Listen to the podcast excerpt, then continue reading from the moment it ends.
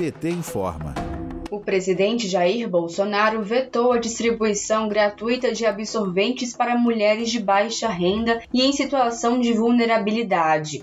A medida faz parte do Programa de Proteção e Promoção da Saúde Menstrual, projeto apresentado pela deputada federal Marília Reis, do PT de Pernambuco.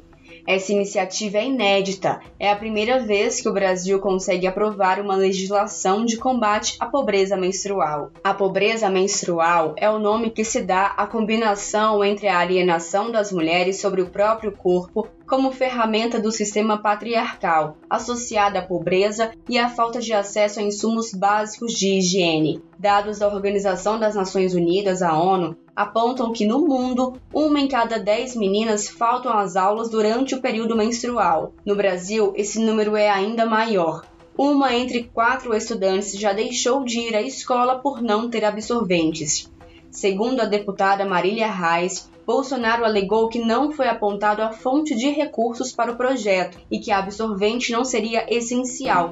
Por isso, não deveria ser distribuído e custeado pelo SUS. Nós passamos esses anos debatendo, inclusive com representantes do próprio governo, da liderança do governo na Câmara, e chegamos à conclusão de que a fonte de custeio deveria ser o SUS. Por quê? Porque o SUS sofre um reajuste anual de acordo com o IPCA e o reajuste para o próximo ano vai vai ser na faixa de 3 bilhões de reais. E o custo orçamentário para a implementação desse projeto vai ser na faixa de 85 milhões, ou seja, é um recurso que dá e sobra. Aprovado pelo Congresso em setembro, o projeto vai beneficiar cerca de 5,6 milhões de mulheres que menstruam em todo o país, entre estudantes de baixa renda matriculadas em escolas públicas e pessoas em situação de rua ou em situação de vulnerabilidade social extrema. O projeto vai beneficiar também presidiárias e apreendidas recolhidas em unidades do sistema penal e pacientes internadas em unidades para cumprimento de medida socioeducativa. Anne Moura, secretária nacional de mulheres do PT, afirmou que o governo Bolsonaro segue atacando o direito das pessoas que menstruam, inclusive no direito à garantia de higiene íntima para um processo que é fisiológico.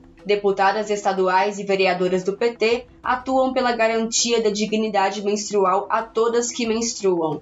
A deputada distrital Arlete Sampaio, do PT do Distrito Federal, e a deputada estadual Leninha, do PT de Minas Gerais, também aprovaram medidas semelhantes. Na Bahia, o governador Rui Costa assinou um decreto que já está em vigor em todo o estado.